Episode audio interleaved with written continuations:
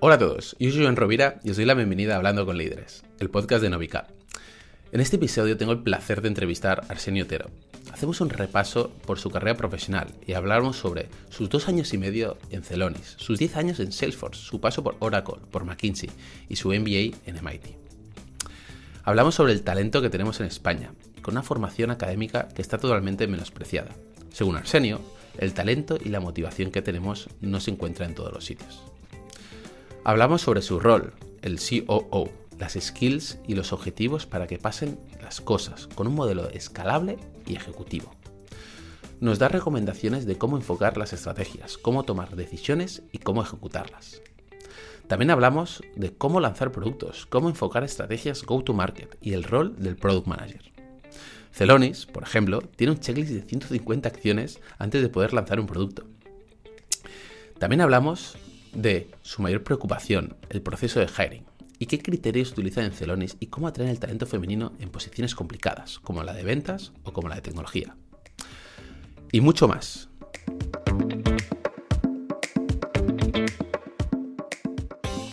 Muchísimas gracias, Arsenio, por, por, participar en el podcast.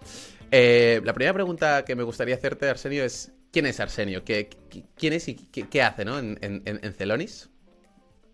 Pues mira, eh, Arsenio lleva dos años y medio casi en Celonis. Antes de esto estuvo o, estuve diez años en Salesforce, llevando la región internacional de Salesforce, en Oracle y en McKinsey. Soy ingeniero de formación con un MBA en MIT y vivo en Madrid, ¿no? Tengo dos niñas de 14 y 11 años que la verdad que me encanta pasar tiempo con ellas y cada vez ellas ya son ya están en otras cosas, ¿no? Que si la que si el anime, que si el K-pop, que otras historias, ¿no? Pero eso eso me encanta, la verdad es que pasar tiempo con la familia, hacer cosas juntos, me encanta. Estoy aprendiendo a nadar para hacer deporte con las niñas y con mi mujer, que es que nada muy bien.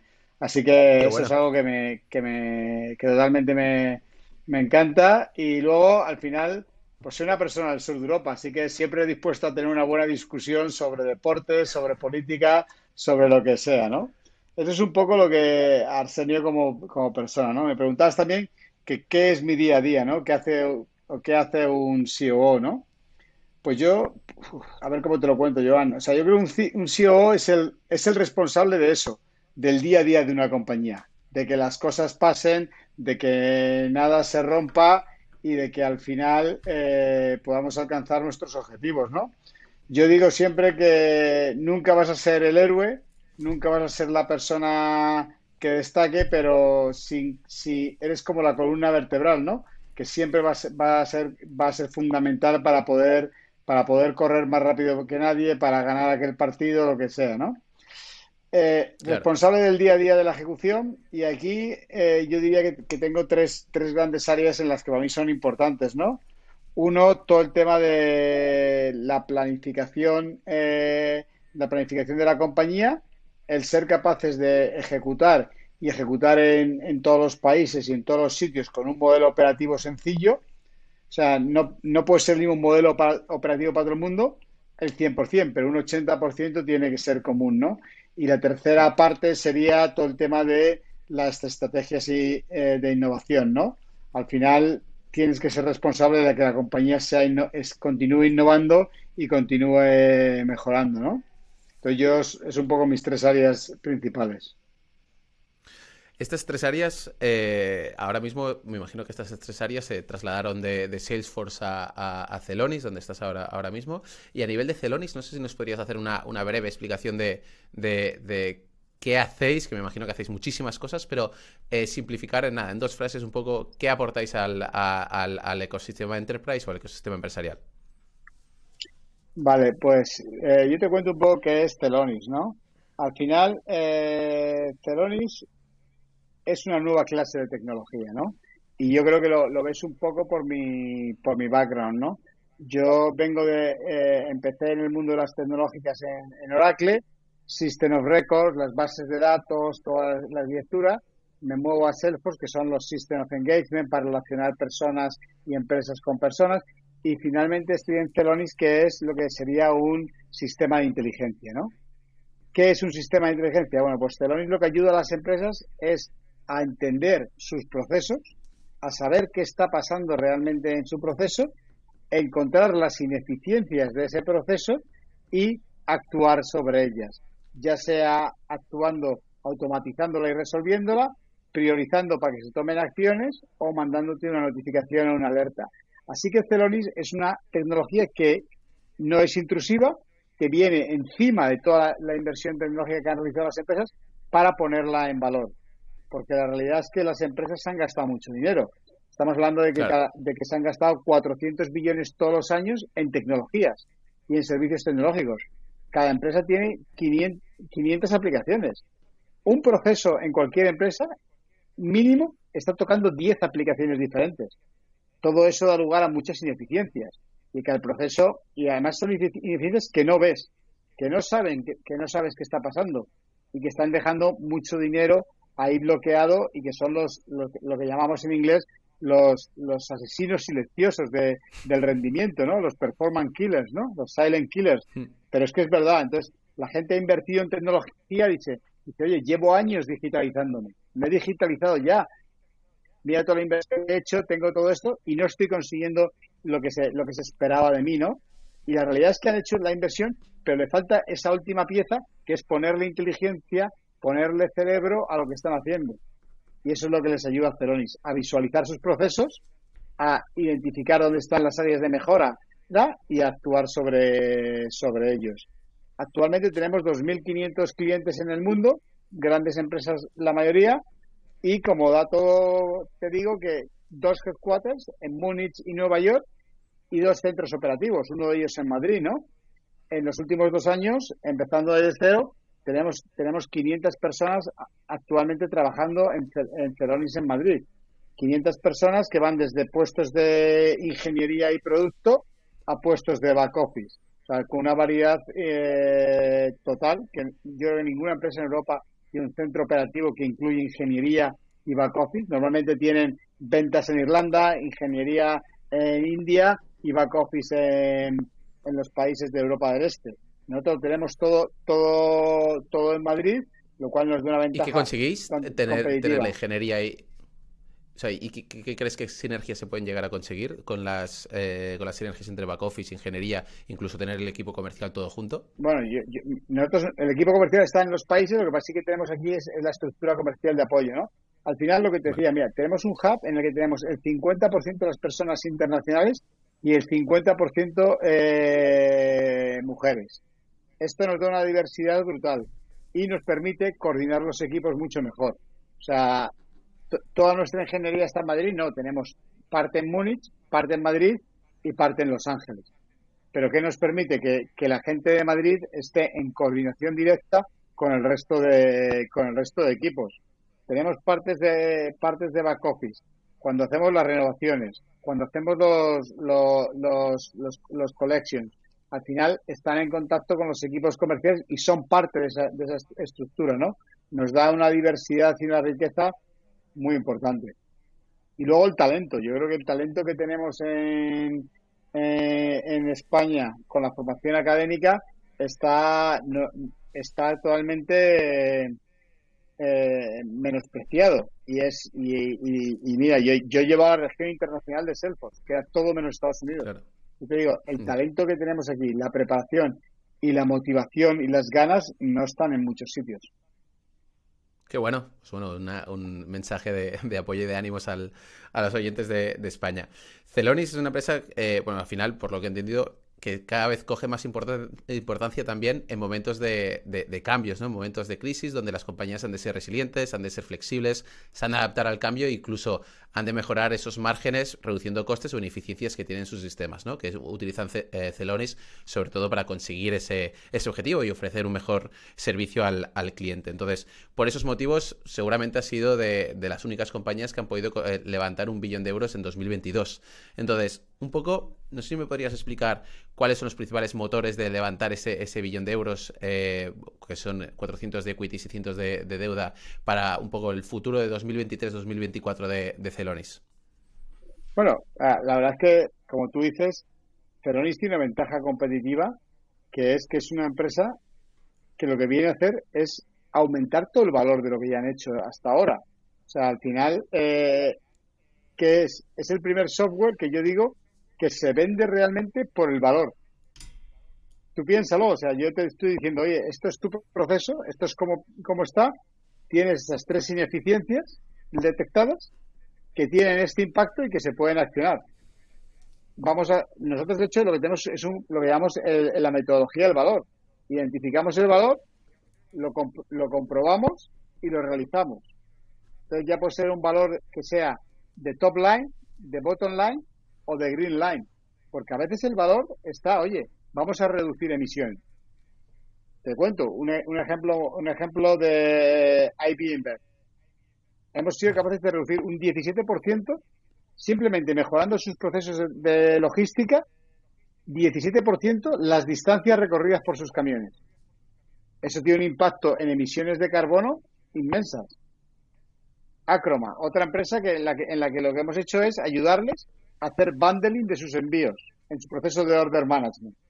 6% de reducción de emisiones. Por supuesto, luego tenemos empresas a las que les enseñamos a mejorar su proceso de compras.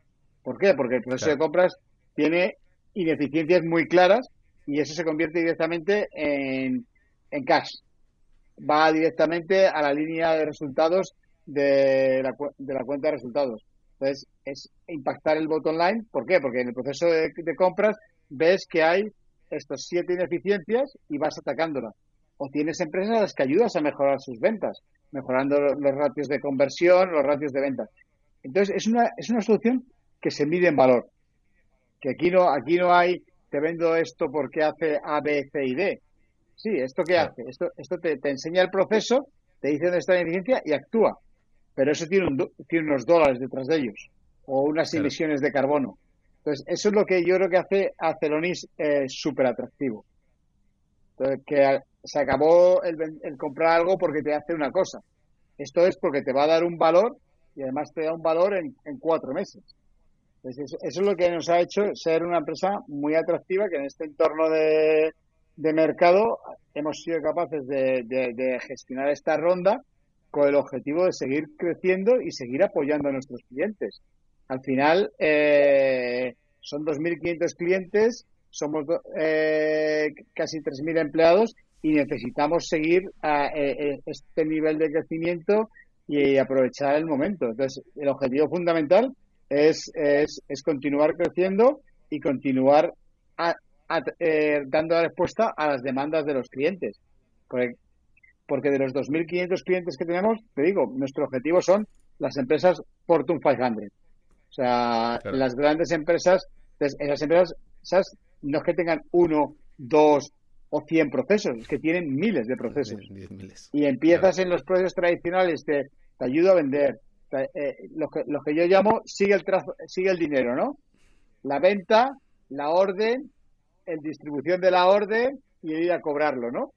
Y luego, oye, compras algo y lo pagas. O sea, empiezas ahí, pero luego dices, no, no, es que ahora quiero hacer gestión de plantas, mantenimiento de, de, la empresa de, logística o, estamos haciendo un ejemplo, eh, mejora del staffing de las aerolíneas.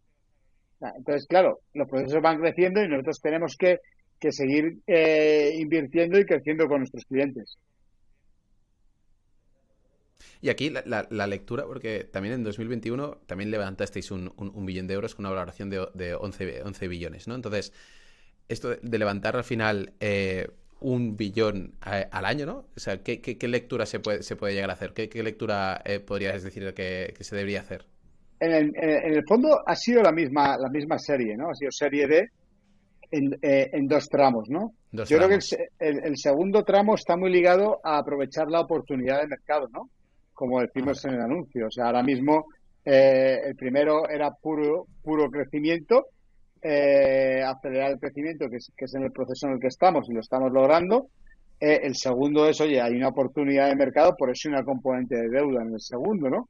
Hay una oportunidad de mercado que nos va a hacer ver si hay alternativas y oportunidades para, para Ceronis. Hasta ahora hemos realizado un par de adquisiciones significativas, muy pequeñas, muy enfocadas en, en, propiedad intelectual.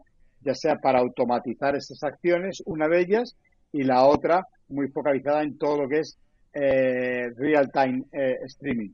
O sea, porque no, no quieres ver tú, lo, vemos, entendemos que nuestros clientes quieren ver sus procesos en tiempo real. Porque, claro. La, adquisición de Power BI. No, la adquisición de Lenses te estoy hablando, la de tiempo real. Vale. ¿Por, qué? Porque tiempo real que nos, que nos que, permite al cliente. Hay procesos que, oye, el de procurement o el de cuentas a pagar, pues puedo trabajar con, con los datos de hace tres horas o cuatro horas. Pero si estamos hablando de que de gestión de la demanda o, cambio de precios online o merchandising que estamos haciendo con, algunas de las grandes, eso tiene que ser el tiempo real, ¿no? Para, tomar la decisión. Eso ha sido una, muy enfocado a temas de atender a los productos. Hablábamos de la de PathNow o Power BI. En el fondo, muchos de los clientes son usuarios a día de hoy de Power BI. Y lo que nos dicen es, oye, ¿Puedo traerme los insights que me está haciendo Celonis a mis analíticas de Power BI? Muchos clientes nos dicen, oye, ¿puedo traerme los insights de Celonis a mi Salesforce? O sea, yo ya me estás ayudando. O sea, nosotros decimos, nosotros vamos por encima de vuestro, de vuestros de, de vuestros Salesforce, de vuestros SAP, de vuestros Oracles, de vuestros sistemas propietarios. Y ellos dicen, ya, pero ¿y si me puedo traer esto a mis sistemas? pues por eso hemos dicho, bueno, pues vamos a empezar, te dejamos que te lo lleves a, a, Power BI y en nuestro proceso, como lo que llamamos Telonis Experience, irán a, Salesforce, irán a ServiceNow los insights, porque lo que nosotros queremos es aumentar el valor de, toda la plataforma tecnológica. No venimos, Telonis no tiene ni la pretensión de reemplazar tecnología, quiere poner en valor toda esa inversión que se ha realizado. Y si el cliente cree que lo mejor para poner en valor su inversión en Power BI es que todos los insights y, y todas las acciones de Celonis las pueda ver ahí, perfecto. Si cree que quiere poner en valor su Salesforce o su CRM o su servicio de atención al cliente con los insights de, de Celonis there, ahí, pues también estamos para eso. como ves, todo nuestro movimiento muy ligado a mejorar los procesos y a mejorar el servicio que damos y empezar a interactuar entre Celonis y los y los y también pues al final los sistemas que ya tienen implementados para pues analizar e incrementar la, la, data, ¿no? Que es, que es, un poco lo que buscan ahora mismo los clientes. Totalmente, los clientes ya se han digitalizado, ya se han digitalizado y ya tienen los datos. Es que la realidad es que ya tienen los datos, ahora tienen que usarlos, ¿no? Y ponerle cerebro a todo eso. Y antes para decir, bueno, antes decías que una de las funciones era estrategia e innovación, bueno, de, un director de operaciones, estrategia e innovación, ejecución y planificación. ¿Crees que cualquier empresa debería tener un director de operaciones o un COO? Eh, porque hay muchas compañías que si analizas no tienen ese rol, ¿no? Eh, pero cada vez más las empresas con mayor crecimiento sí. ¿Por qué y, y, o lo deberían tener? Bueno, yo creo que es que, hombre, yo, no, iba a echar piedras contra mi tejado, ¿no? Pero yo, pero yo creo que es un rol, yo creo que es un rol muy importante porque ¿qué es el CEO de una compañía? El CEO de una compañía es el principal comercial de la compañía. Es la imagen, es el día a día con clientes, el día a día con inversores, el día a día con, con, con las instituciones. Pero no va a estar en el que pasen las cosas, en, en los detalles, en que esté escalando, en que si nos hemos comprometido a hacer 100, hagamos 100 y no 97 o 105, o, y, que tengamos un modelo operativo y, que las decisiones se vayan ejecutando, ¿no? Pues yo creo que eso es lo que hace el CEO, ¿no? Que las cosas pasen, como digo yo. Pues todas las compañías necesitan que pasen las, las cosas. En algunos casos tienen una, persona, un, un, un, un CEO que se encarga de ello. En otros casos pues al final está más distribuido, tiene más áreas, pero la responsabilidad de la ejecución alguien tiene que llevarla y alguien tiene que, mantener a todo el equipo ejecutivo, a toda la compañía eh, en esa en ese modelo de, escalabilidad y de, y de ejecución, ¿no? Muchos sitios al final es una labor compartida entre el CEO, el, el director financiero y el comercial. Yo creo que cada vez necesitas a alguien que esté en esto más más a menudo, especialmente si estás pensando en altos crecimientos. Porque en altos crecimientos yo siempre digo lo mismo, tú vives a, dos niveles, ¿no? El nivel de que tienes que hacer lo que sea para dar los resultados de cada día, cada mes, cada trimestre, cada año, pero tus decisiones son todas para el futuro. Porque yo no voy a tomar una decisión para hacer el número este mes o para hacer algo eh, en, tres meses. Te voy a tomar una decisión para los próximos cinco años, ¿no? Entonces, esas dos dualidades tienes que tener a alguien que esté todo el rato pensando en este tipo de cosas. Y a nivel de recomendación, ¿qué crees que, skill más, pues tanto más, más hard o, soft skill, crees que sería importante que tener como, como, como director de orquesta, ¿no? Que es un poco el, el, rol que tiene un director operacional o un CEO. Sí, mira, yo, yo, yo, yo te digo, yo creo que hay que, tener una, parte de, de, de teamwork, de, de colaboración, de, de liderazgo por influencia, ¿no? porque al final lo que tienes que hacer es mover a la gente y tiene que ser por, influencia y tiene que ser por, por ser capaz de, construir esos equipos de trabajo y esas motivaciones, ¿no? Pues yo creo que eso es muy, muy importante. Luego yo creo que tienes que ser una persona estructurada y programática. Y eso implica una capacidad analítica bastante, bastante, bastante importante. Y finalmente, tienes que entender muy bien, tienes que disfrutar del éxito de los demás. Porque como te decía, nunca vas a ser la persona que va a llevar el éxito o cuando la... Pero, pero tienes que ver que cuando otros son exitosos, algo, algo ha hecho el equipo, algo se ha hecho, algo se ha hecho bien, ¿no? Entonces yo creo que eso serían eh, para mí las, las tres piezas fundamentales. Antes hablabas que, que, Celonis está principalmente focalizado en Fortune 500, pero también al tejido empresarial español, el tejido empresarial europeo, parte, bueno, lo forman las, pequeñas y medianas compañías, ¿no? Entonces, si una pequeña y mediana compañía no puede, eh, pues, contratar un, Celonis, pero también tiene ciertos sistemas, igual no tiene 100, pero igual tiene 5 o 6 o, 10 o 20, ¿qué recomendaciones les, les daría si no pueden contratar un Celonis? Bueno, Celonis lo puedes contratar desde, desde, desde 10.000 euros al año. O sea, Celonis es una herramienta que se adapta a todos los mercados. Lo, ¿Qué nos pasa? Que realmente los grandes innovadores, los grandes demandantes de, de Celonis son las grandes empresas. ¿Por qué? Porque son las primeras que se han dado cuenta y dicen, llevo invirtiendo en tecnología y no estoy consiguiendo lo que esperaba. Las empresas pequeñas saben que tienen un problema y si, tienen que ir a procesos, pues mira, nosotros tenemos ahora mismo eh, un cuarto de nuestras empresas de, que son empresas de menos de, de 500 millones, de 500 a, a 1, o, pero la realidad es que las grandes empresas son las que van a, generar la innovación de la que el, el cloud y Celonis permite socializarlo y a todo el mundo, ¿no? O sea, lo que la, innovación que nos está forzando eh, BP o la innovación que, que nos está forzando Nike la están beneficiando de todo el mundo, ¿no? Por eso, por eso hacía hincapié en eso, pero se ofrece una solución desde, desde ya te digo, desde 10.000 eh, euros para visualizar tus procesos y puedes ver tus procesos en tiempo real. Incluso en la web hay, hay, un ejemplo muy sencillo eh, gratuito. O sea, en ese aspecto yo creo que para la, la pequeña empresa se adapta más lo que yo veo es que su, urgencia por esto es menor. Claro. Y a nivel de, recomendaciones más, más, de negocio y un poco lo que has, eh, seguramente has, trasladado de Salesforce a, Celonis y como director de, operaciones, a nivel de, mejorar la, capacidad de reacción, mejorar la capacidad de estar cerca del cliente, la empatía de la compañía hacia el cliente. Eso, no sé si podrías dar alguna recomendación a, los oyentes y decir, oye, eh, esos serían los principales eh, motores del cambio, los principales motores de, poder transformarse y adaptarse un poco al, cambio. Oye, yo creo que es que aquí siempre hay que combinar tres, tres grandes elementos, ¿no?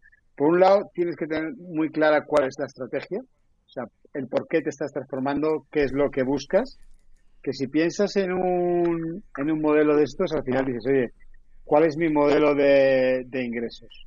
¿Qué problema estoy o sea, qué problema estoy resolviendo? ¿Qué demanda hay aquí? ¿Cuál es mi modelo de ingresos y cómo lo voy a hacer? Y luego ya vas a, oye, cómo me organizo, cómo me organizo y cómo lo y cómo lo ejecuto, ¿no?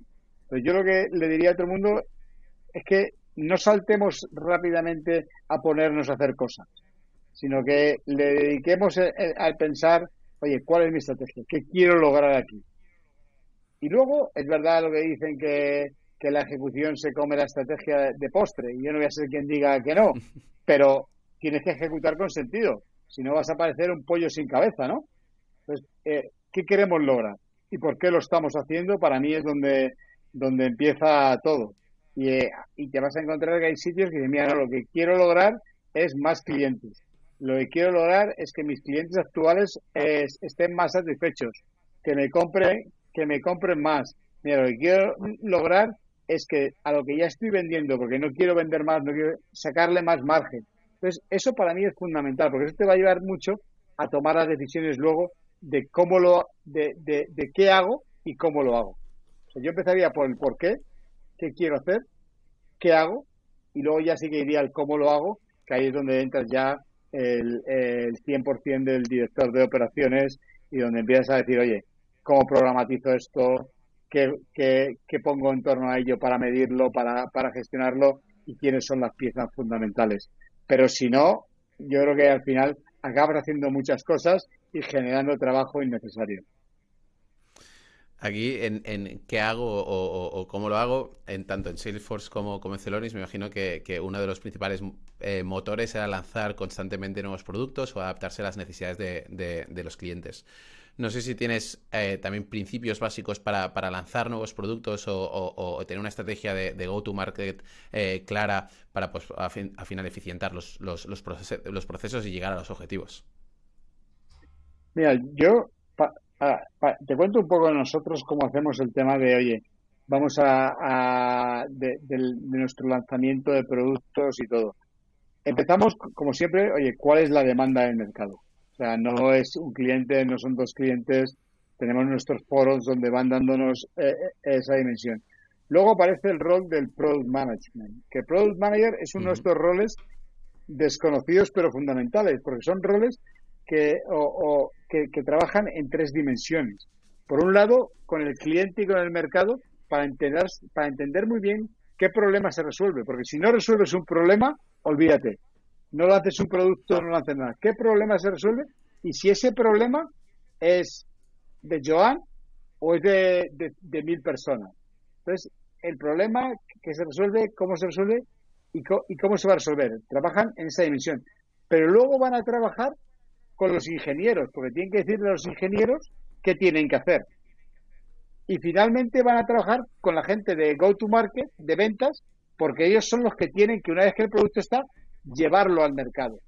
Entonces, todo nuestro proceso de producto pivota mucho en torno al, product manager, ¿no?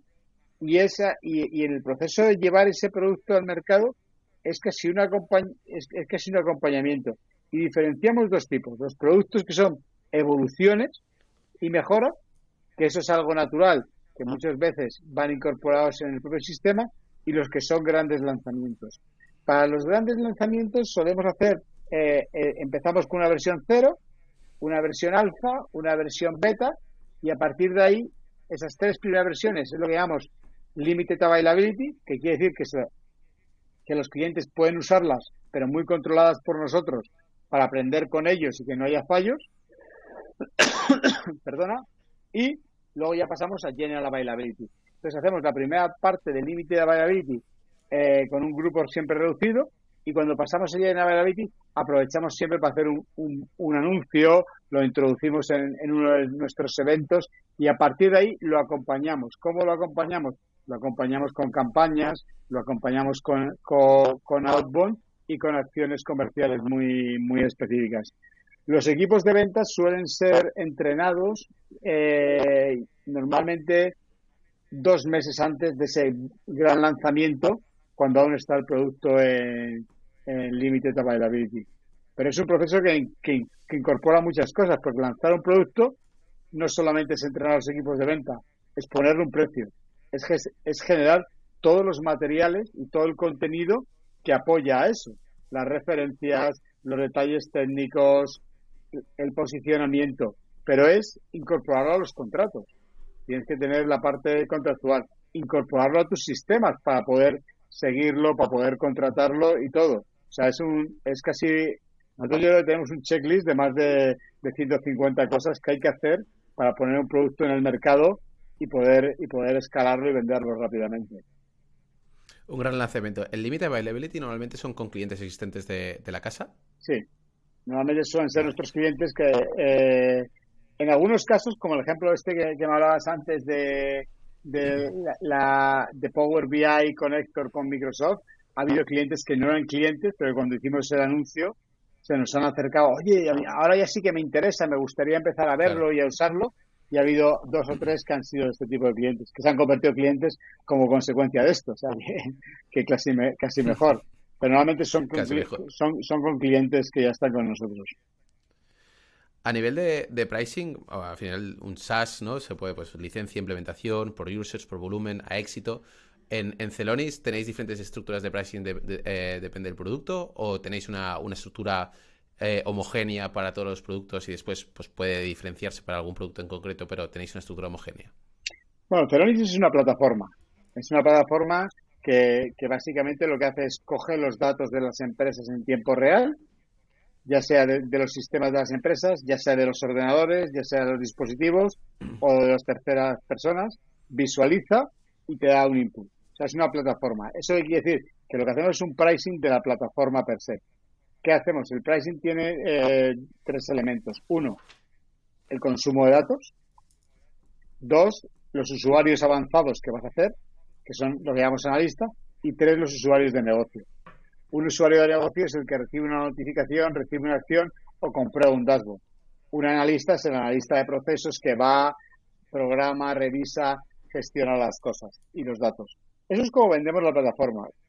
Luego tenemos, pues, pues aplicaciones ya diseñadas específicas. ¿Qué pasa? Que sabemos que hay un, que hay un problema con, con las cuentas a pagar, o con las cuentas a cobrar, o con la gestión de oportunidades. Entonces ahí ya tienes una aplicación específica para eso que directamente el cliente dice, oye, en vez de comprar la plataforma, compro la aplicación. Pues oye, no pasa nada, compras la aplicación que te da el proceso ese ya customizado y ya preparado. Pues diferenciaría entre eso, ¿no? Lo que es, lo que es una aplicación y lo que es la plataforma per se. Y en el proceso de, una vez ya tienes pues, diseñado el go-to-market, pues has de, has de construir, ¿no? Y lo puedes construir, pues como antes decías, pues normalmente no puedes lanzar un, único producto o crecer con el equipo que tienes ahora, se mirará a 18 eh, meses vista, ¿no? Entonces, la parte de, hiring, la parte de, de incorporar nuevo talento es una parte fundamental, me imagino, de, tu rol, pero también de, la propia compañía. No sé qué principales KPIs o, o métricas seguís y procesos para, para tener el proceso más eficiente posible a nivel de, de, hiring? Bueno, es que lo has clavado, Joan. Yo creo que cuando la gente dice, ¿qué es lo que más te preocupa o qué es lo que más...? Yo siempre digo, el hiring. O sea, encontrar el talento que, necesitamos, ¿no? Y además, eh, el reto es el que tú has dicho. Es que yo, eh, lo que estoy contratando ahora, no es lo que me va a ayudar a conseguir mis resultados en los próximos 12 meses. Es lo que va a llegar a conseguirlos eh, a partir del mes 12. ¿Por qué? Porque al final el talento tienes que traerlo, tienes que hacer un onboarding, tienen que conocer el producto, tienen que conocer la solución y tienen que, que, evolucionar y, adaptarse, ¿no? Es lo que llamamos el, proceso de, de RAM. Para nosotros el proceso de hiring es súper, súper estratégico sea, y casi ahí, y te digo, tenemos, lo tenemos muy monetizado porque entendemos que es un proceso que es bidireccional, de nosotros con el candidato, ¿no? Entonces, el proceso empieza desde que hacemos la, el, eh, el job posting y ahí, ahí mucho cuidado con el lenguaje, que sea un lenguaje inclusivo, que no deje a nadie fuera que crea que puede aportar algo, la revisión de las aplicaciones, un primer screening, una primera conversación con el hiring manager, luego hacemos entrevistas muy, muchas de, de capacidades y skill, un assessment, una última entrevista de, cultura, reference check y oferta. Y todo esto es un proceso en el que vamos midiendo conversión de uno a otro del proceso. Oye, ¿cuántas aplicaciones hemos revisado? ¿Cuántas han pasado a screening? ¿Cuántas del screening han pasado a entrevista? Para tener todos los detalles con claros objetivos de cuántos queremos sacar, cuántos no queremos sacar Y lo hacemos pensando siempre en una dimensión muy importante. Y es que es bidireccional. Que el candidato, que no es que Celonis esté ya solamente viendo al candidato. El candidato está viendo si quiere trabajar en Celonis. Si Celonis es algo que le interesa, que le atrae como para dejar su nuevo trabajo o para incorporarse aquí. Entonces, para nosotros eso es súper importante. Ya te digo, lo gestionamos como un proceso, puntos de conversión, cuántos, cuántos currículums tenemos, cuántas ofertas somos capaces de hacer, de las ofertas que hacemos, cuántas, cuántas nos, nos aceptan o cuántas no. Y siempre mirando en nuestro planning, oye, ¿qué vamos a anotar? ¿Dónde vamos a ir? Lo que sí que tenemos, si quieres, ya pues, por comentarte y cerrar la pregunta, un criterio muy claro de, de que contratamos. Porque un poco por lo que te decía antes, ¿no? Porque no todo el mundo está preparado para una empresa en, el estado de crecimiento de Ceronis. Hay gente que lo que quiere es, dice, oye, mira, yo quiero, dame mis objetivos y yo te lo voy a hacer. Pero no me pidas que opere en esa dualidad que te explicaba entre hoy, darte los números y pensar en el mañana, ¿no? Entonces buscamos gente siempre con, con, con cinco características muy claras. Uno, lo que decimos, oye, que tenga cerebro, que, sea capaz de un buen problem solving, que, que, racionalice sus decisiones, que sea una persona comprometida, que haya sido leal a, su, a, sus, a, sus, a sus empleadores anteriores, que ¿por qué? Porque eso prueba que ha sido resilience, que no se ha movido de un sitio a otro. El típico currículum de alguien que está tres meses en cada sitio, cuatro meses, pues seguro que tiene una buena razón de por qué está, de qué ha pasado en todos los sitios para cambiar pero es que yo no quiero ser el siguiente de tres meses ahí. Claro. Entonces, para nosotros es importante que tengan, que tengan éxito, que ya sepan lo que es el éxito y sepan lo que es el fracaso. Porque parte de, de, este modelo es ser capaz de ser eh, resiliente, ¿no? Luego sí que buscamos que sean relevantes, o sea, que encajen en el puesto del que estamos hablando y finalmente el cultural fit. O sea, en nuestro caso, y, moviéndome de ese por aquí, es una empresa mucho más joven, o sea, edad media casi por debajo de 30 años, entonces estamos buscando gente de todos los perfiles, de todas las edades, pero que tiene que encajar en estos ambientes. Tiene que encajar en una, en una cultura en la que, por ejemplo, todo el tema de la sostenibilidad y la preocupación por el planeta están en el día a día. O sea, es que no, no se puede hacer nada que es que en el momento que haya un vaso que no sea ecológico o cualquier cosa es un problema. Entonces tienes que entrar en esa dinámica de, los perfiles también. Y todo esto encontrando también el máximo balance, ¿no? A nivel de género. No, totalmente. Para nosotros eso no es negociable. Ya te decía que tenemos el 50% de... 50-50. 50-50 y, y también los perfiles internacionales. Para nosotros en todos los procesos tienen que llegar a la última ronda eh, al menos una mujer de los tres candidatos. Es un requisito y si no, seguimos buscando. Y si no, seguimos buscando. es, un, es un requisito fundamental y, lleva tiempo. O sea, yo sé que a veces se nos hacen más largos algunos procesos, y, pero yo creo que es fundamental y, y es el compromiso que tenemos que tener que tenemos que tener todos. O sea, aparte de esta medida, ¿tenéis algunas otras medidas que, igual pues oyentes de, que, tengan pues, departamentos de, recursos humanos puedan pues eh, tomar y puedan pues eh, escoger? Bueno, nosotros lo que sí que tenemos, por ejemplo, es, es, una carrera muy estructurada, ¿no? Ya sea tanto en los puestos técnicos como en los puestos comerciales. Y lo que sí que intentamos es que en las dos posiciones de entrada, en las carreras técnicas y comerciales, haya siempre más mujeres que hombres porque sabemos que durante el proceso es, eh, eh, eh, hay, hay, una mayor tendencia de, de las mujeres a cambiar de, roles, que empiezan en comercial y, se mueven a marketing, o empiezan en, puestos tecnológicos y se mueven a comerciales. Entonces, queremos ver eso. ¿Qué hemos conseguido así? Pues hemos conseguido, por ejemplo, tener una base de ingeniería, que siempre se dice, no, no, no hay una base de ingeniería con casi el 35% de mujeres sea que está muy bien y tiene, y tiene mucho, mucho mérito, empezando desde abajo, contratando desde abajo en el ámbito de, la oficina de Madrid. Y esto, esto bueno, tiene mucho mérito porque eh, hay estudios de la Universidad de, Barcelona que dice que, las contrataciones a nivel de matemáticas e, e, informática, en matemáticas los últimos 10 años están un 40% y a nivel de informática un 15%, ¿no? Entonces, ¿cómo, cómo eh, antes he explicado el, que haya más mujeres, pero ¿cómo lo hacéis, no? ¿Cómo, cómo atraéis estas, a, este...? Que es un proceso que se, que se retroalimenta. O sea, al final, eh, nosotros, nuestro equipo de ingeniería de Madrid, es Solution Engineering, es casi 55-45 y, y, y, ellas mismas acaban generando atracción.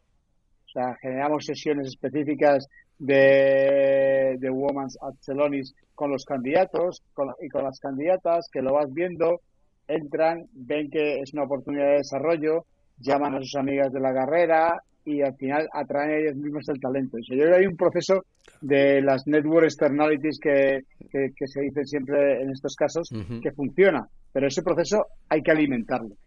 Y hay que alimentarlo y no pasa por casualidad, pasa porque es verdad. Pasa porque cuando llegan al trabajo es un trabajo enriquecedor, que tiene un reto y están a, los mismos niveles.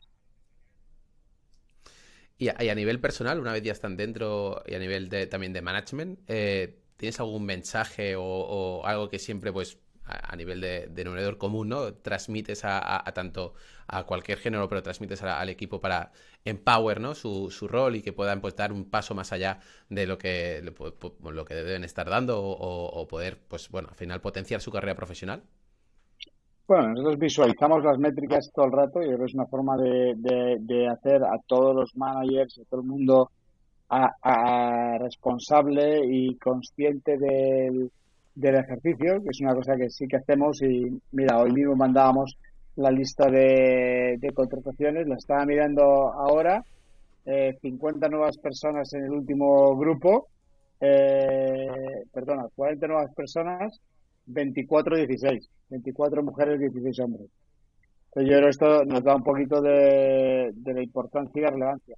A nivel del día a día, pues oye, sí que hay sesiones de Woman y, Process Mining, Woman at Celonis, pero tratamos de operar como un equipo, como un equipo eh, con la diversidad y diversidad, eh, estamos hablando de diversidad de género, pero tratamos de, tratamos de que esa diversidad vaya lo más allá posible. En algunos mercados es más difícil que en otros, pero para nosotros es, es, es importante. Y estamos al principio del journey pero yo creo que es algo que, que va en, el, en el ADN de todos. De hecho, mira, hablábamos antes, nuestra responsable mundial de ingeniería es una mujer. O sea, normalmente un punto de, atracción importante.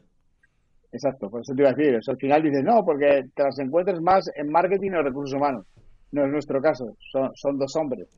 Pero ya te digo, ingeniería una mujer. O, o, el legal counsel, la persona que a nivel legal es otra mujer. Yo creo que esto nos da un, buen un, buen ejemplo y un buen ámbito. siguiendo un poco el, tema a nivel de, talento, eh, tengo entendido que fuiste, bueno, parte de mecenas de un documental que se llama Flores a, la basura, donde hablan y, dan referencia un poco a la generación perdida por la crisis del 2008, ¿no? Eh, que una generación, pues, eh, que había, lo había tenido todo, ¿no? Democracia, estado de bienestar, eh, estado de bienestar, estar hiperformados, pero que aún así no pudiesen, no pudieron, pues, generar su, su una, vida, una carrera profesional, una carrera estables. ¿Cuál crees que fueron las razones y crees que ha cambiado un poco la situación que igual vivimos en el pasado y que podemos vivir en el futuro? Bueno, a mí este es uno de los temas que, o sea, el tema de la igualdad, la igualdad de oportunidades, es uno de los temas que más, que más me han obsesionado, ¿no? Entonces, participé en el, en el documental Flores en la Basura como, pues como patrono, como sponsor. Después de leer la, una novela de, una novela o un ensayo de, de Joaquín Estefanía, que, que al final era una reflexión sobre el mundo que estábamos dejando, ¿no? Que habíamos sido una generación que iba a dejar un mundo peor a sus hijos, peor a las, a las demás generaciones del que habíamos disfrutado nosotros, ¿no? Y para mí fue, fue como se me abrieron los ojos y eh, claramente en la crisis de 2008 se quedó mucha gente atrás. Se quedó mucha gente atrás que luego dio lugar a los, a los grandes polarizaciones y los grandes extremismos. O sea, cuando tú dejas a la gente atrás, se generan todas, todas esas desigualdades. y se quedó gente atrás que no estaba preparada para una crisis. Porque el que ha vivido en crisis toda su vida sabe lo que es y sabe sobrevivir. Pero el que le llega por primera vez no está preparada y la sociedad la dejó atrás. Yo creo que sí que hemos aprendido. Yo creo que, por ejemplo, la pandemia con las mismas, la pandemia que hemos tenido o la crisis de inflación que tenemos ahora, con las mismas medidas que la Unión Europea forzó a los países a tomar en el 2008, hubiera sido un desastre. Hubiera sido un desastre. Mm. Ahora, si te das cuenta, se, han generado fondos de inversión, ha habido los ERTES que ayudaron dos años a seguir adelante a empresas y trabajadores. Estamos en una crisis de inflación. Queremos, yo recuerdo cuando era pequeño, inflación, eh, crecimientos del 12, 14%. No hemos visto eso nunca más. Y, y, estamos aquí con subvenciones en la gasolina al consumo directo, con lo de los bonos. O sea, creo que los países están reaccionando de una manera distinta. Creo que es mejor. Honestamente creo que es mejor. No creo ni que sea ni de izquierdas ni de, ni de derechas, pero creo que honestamente a nivel de la persona se está reaccionando a nivel de la persona. Cuando la crisis del 2008, del 2009, se reaccionó para salvar la deuda que es una antelequia. Yo sí que creo que aquí se ha hecho un paso adelante y es un tema de los que yo sigo ahí muy, muy preocupado, la igualdad de oportunidades, que yo creo que empieza por la igualdad de oportunidades en, educación.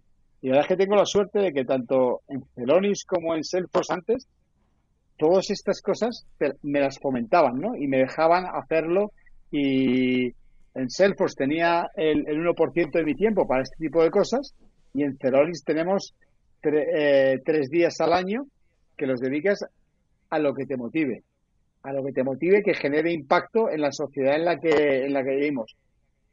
Yo diría que el 90% de los astronautas están en todo el tema del cambio climático, la sostenibilidad y todo, pero ya te digo, mi caso que es muy claro sobre la igualdad de oportunidades y, y eliminar desigualdades, también está muy, muy apoyado para mí esto es fundamental. yo trato de llevarlas a mis hijas, mis hijas han visto el documental, entienden las crisis y, creo que tenía un profesor yo eh, en MIT, Rudy Dorbus, que decía que de las crisis se sale, pero que nos enseña son las cicatrices, ¿no? Entonces intentemos que sean las menos posibles, ¿no? Y de eso tenemos todos responsabilidad. También una de las responsabilidades o, uno de los, creo que, que, comentaban en el libro, que es un poco la, formación, ¿no? Antes se tenía una formación en pensando en la salida y después, y nosotros, bueno, al final tuvimos una, una formación pensando en el deseo, ¿no? Entonces, ¿Qué tipo de formación crees que deberíamos tener ahora? ¿Buscando el deseo o buscando la felicidad? ¿Buscando lo que te motive? ¿Buscando la salida? Un poco, ¿qué, es lo que recomiendas? Por ejemplo, has comentado que tenías dos hijas eh, a nivel de, educación. ¿qué, recomendarías a, pues a, los jóvenes que nos pueden estar escuchando o, que puedan transmitir eso de padres a hijos? Bueno, yo, yo creo que hay que disfrutar el, viaje, ¿no? O sea, yo eso sí que lo creo, que hay que, que hay que disfrutar el viaje pero también hay que ser eh, pragmático, ¿no? En, qué viaje estás haciendo y, y, ser una persona consciente, ¿no? Yo creo que esto no va de estudiar lenguas muertas pensando que que hay que hay millones de, de oportunidades para ser profesor de griego o de latín. O sea, ni estudiar solo computer science porque los ordenadores son el futuro y puedes hacer data science o, lo que sea.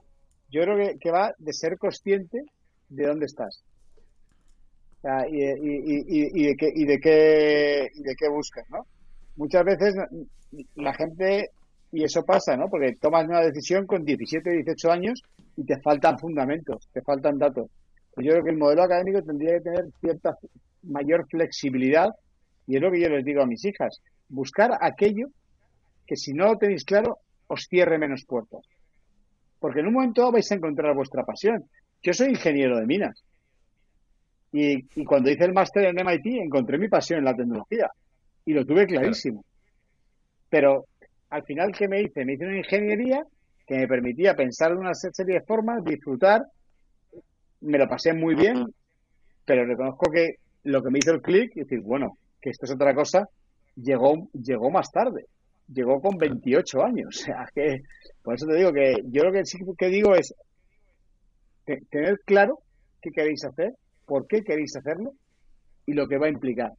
pero como muchas veces no lo vas a tener, no te cierres puertas, no te pongas en un callejón sin salida o en un callejón con una única salida, ¿no? Pues yo ahí es, siempre el consejo que doy. Pero si tienes claro una vocación, hay cosas que son vocacionales. Mi hermana es profesora. Y eso sí que es vocacional a más no poder. O sea, y desde pequeña quería ser profesora y estudió físicas y es profesora. O sea, y es profesora de matemáticas y, física. Oye, si tienes la vocación, nadie, no renuncies a ello. Pero la realidad es que muchas veces no sabes lo que quieres. Claro. Sí, sí, es una de las de los principales motivos, los motivos que, a los 16, 17 y yo te digo, mi pues, generación, mi generación hizo derecho el 60% de los que no saben qué hacer. Y ahora hace NADE el 60% de los que no saben qué hacer. Entonces tampoco mm. puedes decir, no, es que yo quería ser eh, abogado o jurista. Posiblemente, pero ¿qué pasa? Que te abre una serie de expectativas, ¿no? Claro. Volviendo, antes estábamos en la parte de talento, en la parte de hiring, en la parte de captación y al final lo que comentabas es hacer productivo lo más rápido posible al, talento que, se capta, ¿no? De, pues en esos 12 meses, incluso en menos. Eh, ¿Cuáles son, al final, qué sistemas de formación? ¿Tenéis sistemas de formación, por ejemplo, en, vídeos, eh, al final en procesos? ¿Cómo lo, cómo lo tenéis eh, estructurado? Bueno, para nosotros el proceso de, de onboarding es muy, muy importante, ¿no? O sea, yo cuando, cuando llego a Celonis, todos hacían la formación y todo, el 60-70% era presencial. Yo entro eh, el 1 de mayo del año de la pandemia. O sea, cuando acabamos de estar en lockdown, el primer cierre, las primeras... Eh, entonces, nos hemos movido completamente a un modelo remoto pero es un modelo que combina varios elementos, ¿no? Eh, por un lado, tiene, tiene la, la, parte formativa, pero hay mucho de eh, aprender en el trabajo. O sea, se aprende haciendo. Y para eso, y para que eso pase, yo te doy la teoría, pero luego lo tienes que hacer. Y yo tengo que tener un modelo que me permita hacerte coaching cuando lo haces. Porque si te doy la teoría y lo haces, pero lo haces mal, no vas a evolucionar. Entonces tenemos un modelo que se basa en los tres pilares, ¿no? La, la teoría o, los fundamentos con un modelo, con, su certificación, la ejecución y el coaching. Esos son los tres pilares fundamentales que tenemos. El coaching es un coaching activo, donde hay dos modelos, lo que llamamos on the spot, oye, ha pasado, hemos estado en esta reunión, esto que eh, ha pasado esto, mira este feedback, eh, aquí esto, esto, que sería en el momento, o el programático, que es una vez al mes. Eh, oye, esto es lo que hemos visto y ayuda mucho a ir solidificando y creciendo. ¿Por qué? Porque el programa de, crecimiento, de onboarding, normalmente son 180 días. O sea, desde que tú entras hasta que estás más, hasta que has, has, ido aprendiendo y cubriendo las, distintas etapas, es medio año. Entonces hay que hacerlo bien porque eh, eh, no es una solución fácil de vender, no es una solución fácil de contar para el valor que da. Por supuesto que, que, a, los 30 días ya estás hablando con clientes, ya estás, pero tiene que ser todo muy estructurado y muy programatizado. Exacto. Y el responsable del, del si incorporarse en una persona, ¿quién es el responsable de, ese onboarding? el propio manager, me imagino. Bueno, nosotros tenemos eh, lo que es el equipo de enablement, que es parte de mis responsabilidades, porque esto es otra vez, esto es algo del día a día y es algo que tiene alguien que estar en ello, ¿no? Y es el equipo de enablement y luego el elemento central es el manager, que además ha sido el elemento central de todo el proceso de contratación. De hecho, lo último que hace el manager cuando se produce una contratación, apunta y, y en todos los feedback, oye, grandes strengths, grandes eh, cosas positivas, áreas de mejora o áreas donde posiblemente necesite más ayuda esta persona. O sea, el manager es, es un elemento fundamental. Total, totalmente. De hecho, todos los managers tienen un dashboard donde van viendo, oye, esta persona ya ha hecho esta formación, se ha certificado, ha hecho esto, cómo van progresando durante el proceso de, de onboarding. Al final, me imagino que todos los datos que facilitáis a los clientes también vosotros invertís mucho en, tener todos los datos visibles para todo el equipo, para todos los managers y que puedan tomar decisiones a partir de, esos datos. Me gustaría algún día ver cómo lo, cómo lo, estructuráis. Eh, acabando la, entrevista, antes comentabas que bueno, en Salesforce el 1% del tiempo lo invertían en, sostenibilidad o, realmente lo que te apasionaba. En Celonis el, eh, tres días al, al año. Y ayer vimos la noticia, por ejemplo, que, Patagonia, el, fundador de Patagonia, ha dado el 98% al, planeta Tierra, ¿no? Una fundación que va en contra del cambio climático. ¿Crees que hay una nueva, una nueva tendencia a nivel de management, una nueva tendencia a nivel de, leadership eh, durante los últimos años? ¿Y crees que será la tendencia en los próximos? Bueno, yo, creo que es que eh, ha habido un giro total. O sea, yo, hay, hay la teoría, esta lo llama el capitalismo social y todo esto, pero yo creo que las empresas al final, yo recuerdo años que se decía, no, el objetivo de la empresa es el valor para el accionista. No, no. El objetivo de la empresa es los clientes, los empleados, la sociedad en la coopera y todo eso dará valor para el accionista. Entonces, yo creo que ese cambio se ha producido y si no se ha producido, está muerto, o sea, es como los otros. O sea, yo creo que al final eh, la sociedad es fundamental y es parte de, ya te digo, o sea, nosotros en Celoni, cuando miro nuestros valores, hablamos del cliente, el empleado, eh, los, los, los, los, los, los partners y la sociedad. Y todo eso va a dar valor al accionista seguro si haces las cosas correctas para esto. yo creo que al final la sostenibilidad o, todo el tema de la igualdad ha llegado, ha llegado y ha llegado en nosotros como persona y no es sostenible trabajar en una empresa que no tenga los mismos valores que tú. O sea, cuando tú vas a dedicarle al día 8, 10, 12 horas, si tus valores están en colisión, y más la gente joven y más todo el mundo, es que no vas a estar dos minutos más. O sea, yo me imagino, si Celonis no, hablara de Earth is our future, y además la gente joven de Celonis es muy vocal. Esto no va de irnos a, Marte o de lo que sea, va de lo que tenemos aquí, de la Tierra. Y, y sois hablar y te das cuenta. Si Celonis no estuviera ahí, es que no, te, no, tendría sentido. las empresas están adoptando los valores que, las, que la sociedad tiene. Y la sociedad, aunque haya, aunque haya negacionistas, que bueno, es increíble, eh, eh, ha, adoptado, está cada vez mucho más comprometida con el cambio climático. Pues, y yo creo que es, algo que está en las empresas y que está en todos los sitios. Una vez dicho esto, eh, darte las gracias. yo creo que darte las gracias la verdad que ha sido súper divertido, súper agradable. Y, y, si ha valido un poquito, encantadísimo, Joan. Estoy seguro que seguro que ha, valido para todos los oyentes. Para mí ha valido muchísimo. Muchísimas gracias, Arsenio. Gracias por tu tiempo. Eh, y nos vemos pronto. Venga, un abrazo muy grande. Hasta ahora. Un abrazo. Gracias.